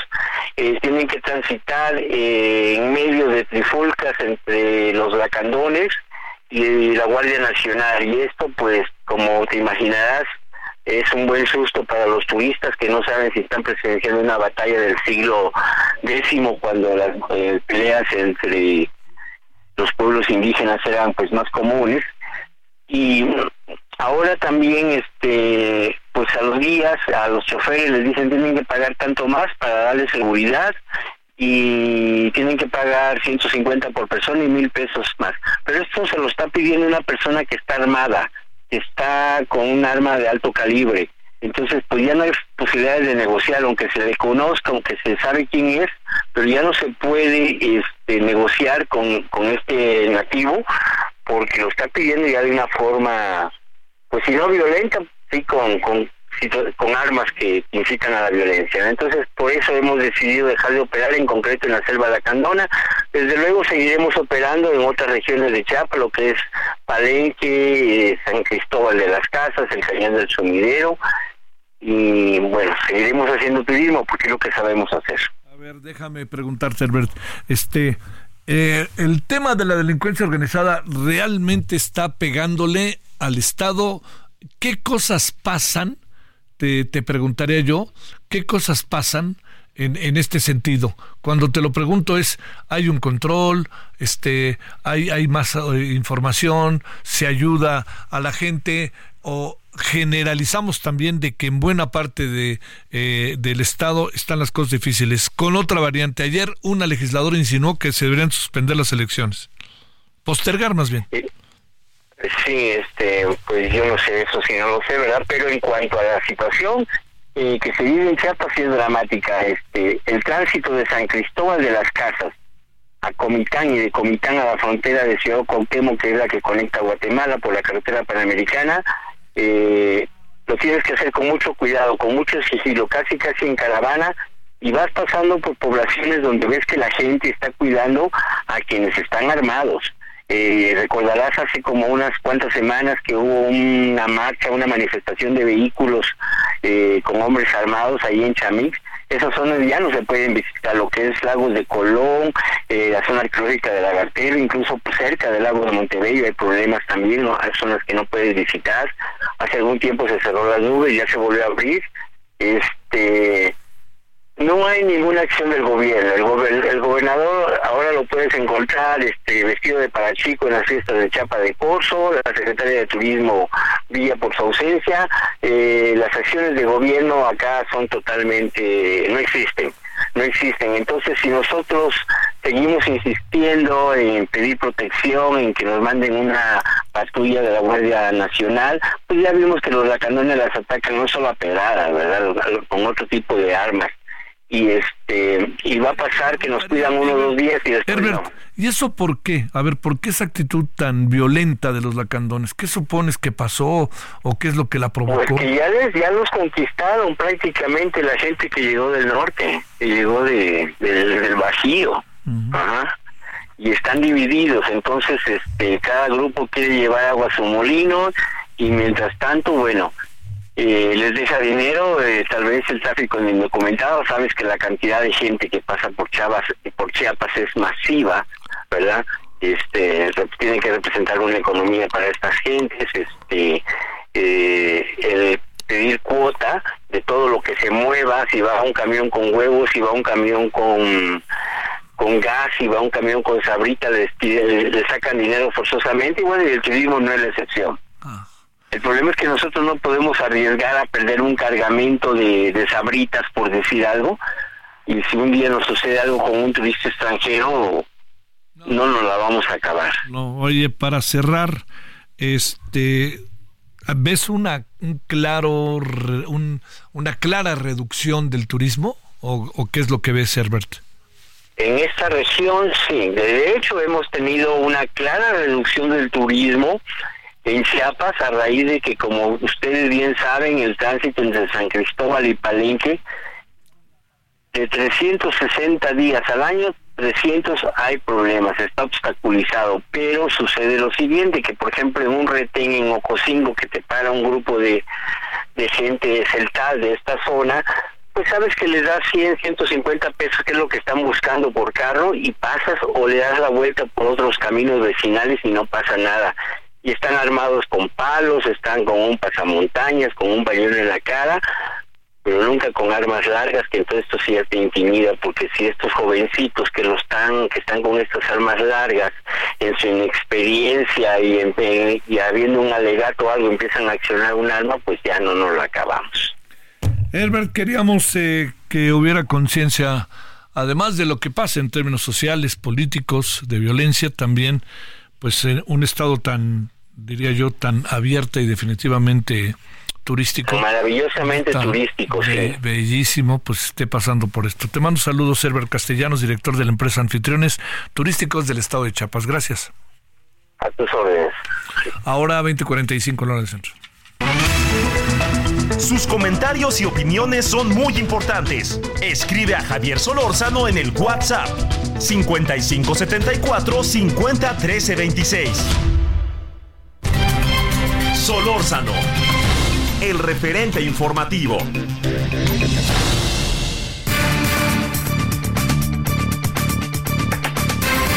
Ramón Celaya Gamboa, especialista en inteligencia y procesos de seguridad. Ramón, ¿cómo te ha ido? Muy buenas noches. ¿Me escuchas, Ramón? Bueno. Ahí, ¿me escuchas? Buenas noches. Sí, buenas noches, Javier. Gracias por tu participación. Eh, a ver, te diría, ¿qué, qué pasa en, en, el estado de Guerrero, particularmente en esa carretera de Iztapan de la Sal eh, de Tasco? Y diría yo, para cerrar, ¿qué pasa en Tasco? Bueno, pues eh, desgraciadamente, pues hoy se confirmó la noticia de que dos policías ministeriales de la Fiscalía General del Estado de Guerrero, que el día de ayer habían sido secuestrados, hoy aparecieron ejecutados maniatados con huellas de tortura. Presumiblemente esto fue, estos hechos delictivos fueron cometidos por este grupo criminal llamado la familia michoacana, que opera en distintas regiones del estado, eh, básicamente en la tierra caliente, pero también tienen presencia en la zona norte de la entidad e incluso han hecho algunos eh, actos delincuenciales en la capital del estado, en Chilpancingo.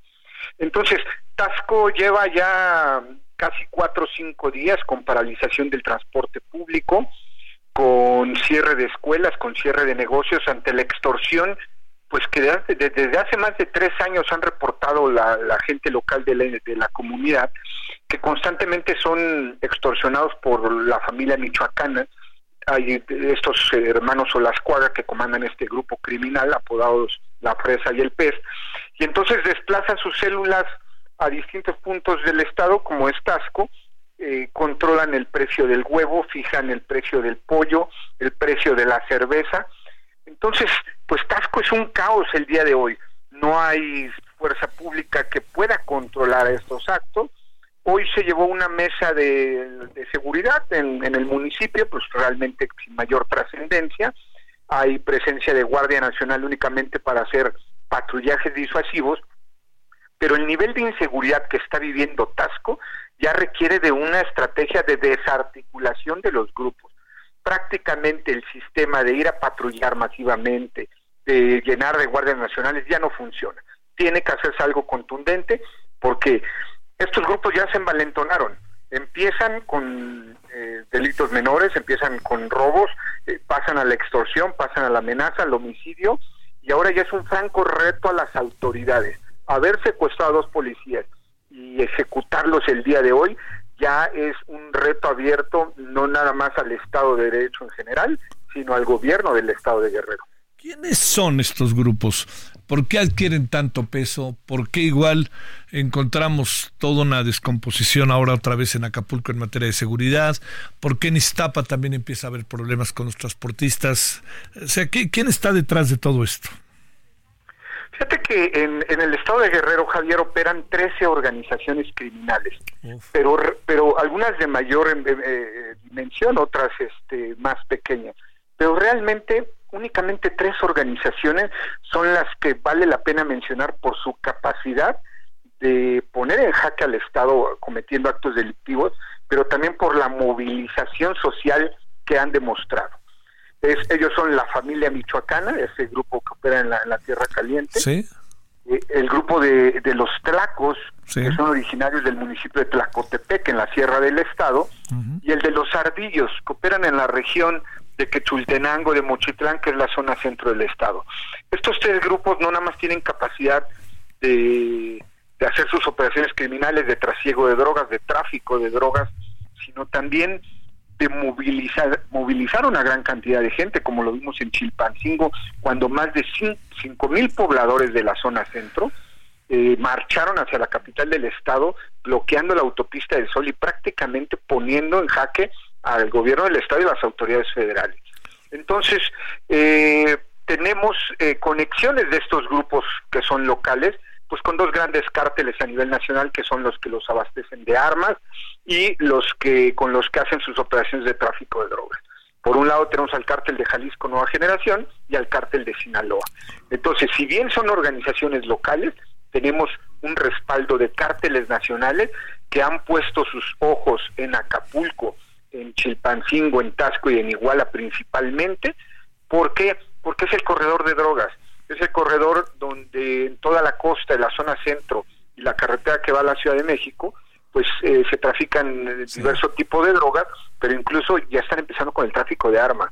Por eso es que la, la región de la Costa Chica, que está muy aledaña a Acapulco, pues está controlada por estos grupos afines al cártel de Sinaloa, porque saben que pues es la joya de la corona Acapulco, sin embargo, Tasco, Chilpancingo, Iguala han sido también sus operaciones eh, principalmente. Oye, este, Tasco parecía, claro, había antecedentes, pero nunca una situación que yo recuerde ha vivido Tasco como la que está viviendo ahorita, ¿no, Ramón? Efectivamente, Javier, eh, Tasco ya había presentado problemas de extorsión desde hace unos dos o tres años, pero eh, eran casos menores, eran en una escala muy pequeña Sin embargo, ha de tener un par de meses, unos seis, ocho meses, donde Tasco se descompuso totalmente. La policía municipal evidentemente está rebasada, no tiene las capacidades ni de armamento, ni de personal, ni de adiestramiento como para enfrentar el problema, y la federación con sus cuerpos federales prácticamente está ausente. Tasco está lejos de Acapulco, Tasco está lejos de Chilpancingo, y, y entonces prácticamente lo olvidaron. Y haber olvidado a Tasco provocó esta crisis que mencionas, Javier. Es eh, una psicosis, es una parálisis, y además si a eso le agregas que la parte política, que es muy importante en el componente de una gobernabilidad plena, pues está en Madrid. Recordemos que el alcalde de Tasco está en Madrid, mientras eh, la ciudad está paralizada por, por los delincuentes y los narcotraficantes. Bueno, la presidenta municipal de Acapulco dicen que está en la Ciudad de México tratando de buscar la reelección. Este, la gobernadora parece que existe y no existe. Y luego pues se habla del senador que pues está encargado de una comisión en Acapulco que nomás no da informes, ¿no? Sí, entonces creo que el componente político de la gobernabilidad o la ingobernabilidad ha sumado al componente policíaco militar de una estrategia que ha sido más de disuasión que realmente de desarticulación. Por eso es que estos grupos se envalentonaron. Ejecutaron a dos policías ministeriales el día de hoy, hace un par de meses ejecutaron a un fiscal regional en la región de Tierra Caliente, ejecutaron al delegado de la Fiscalía General de la República, ya no en un reto abierto al gobierno del Estado, sino al gobierno federal, y pareciera que no pasa nada pareciera que no se simbran las estructuras, pareciera que no tiene la dimensión necesaria eh, esas ejecuciones como para que el, gobierno federal, por tratarse de delitos federales, lanzara una estrategia ya de desarticulación y detención de estos líderes de la familia michoacana, pero también de este líder de los tlacos, que constantemente baja Chilpancingo, y, el líder de los ardillos, que también tiene vínculos con políticos del, del, Estado. Entonces, pues es, es, es como una fórmula eh, tóxica de, de ingobernabilidad con inseguridad pública. Oye, cierro también con la presidenta municipal de Chilpancingo, que lo que hace muy a menudo es, este, bueno, lo que ha hecho es reunirse con el de los tacos, precisamente. Sí, entonces, eh, eh, como bien lo mencionas, políticos que se reúnen con narcotraficantes, eh, narcotraficantes dando órdenes a la población en Acapulco para que efectúen bloqueos, narcotraficantes dándole órdenes a los presidentes municipales de Tierra Caliente para que muevan a los ciudadanos, se hagan bloqueos. Entonces tenemos una serie de complicidades de los narcotraficantes, de los políticos e incluso pues de algunos elementos policíacos que operan en la entidad. Te mando un gran saludo, Ramón Celaya. Muchas gracias. Igualmente, Javier, un gusto saludarte como siempre y un saludo al auditorio. Gracias. Bueno, parte de lo que hemos hablado hoy, junto con otros temas, seguimos con el tema de la base de datos que de la Cancillería respecto a los mexicanos en los Estados Unidos. Un tema, temazo que llevamos dos días, hoy vamos a volver a hablar de ello, entre otras cosas. Nos vemos en cinco minutitos aquí junto en nuestro estudio de televisión para que ojalá nos acompañe en Heraldo Televisión, referente de la noche con su servidor. Bueno, Javier Solorzano, gracias en nombre de todas, todos aquí. Nos vemos al ratito allá. Adiós. Hasta aquí Solórzano, el referente informativo.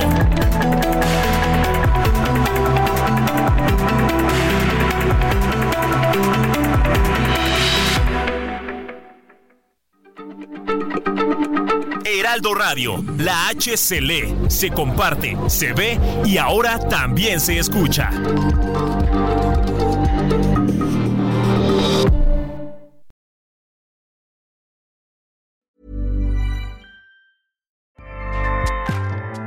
ACAST powers the world's best podcasts. Here's a show that we recommend.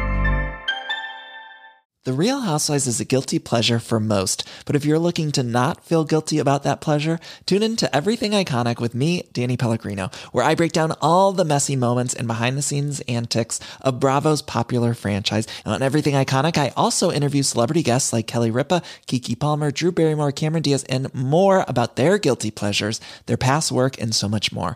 So if you're pop culture obsessed and find yourself watching way too much reality TV like me, tune in to Everything Iconic with Danny Pellegrino wherever you listen to podcasts. ACAST helps creators launch, grow, and monetize their podcasts everywhere. ACAST.com.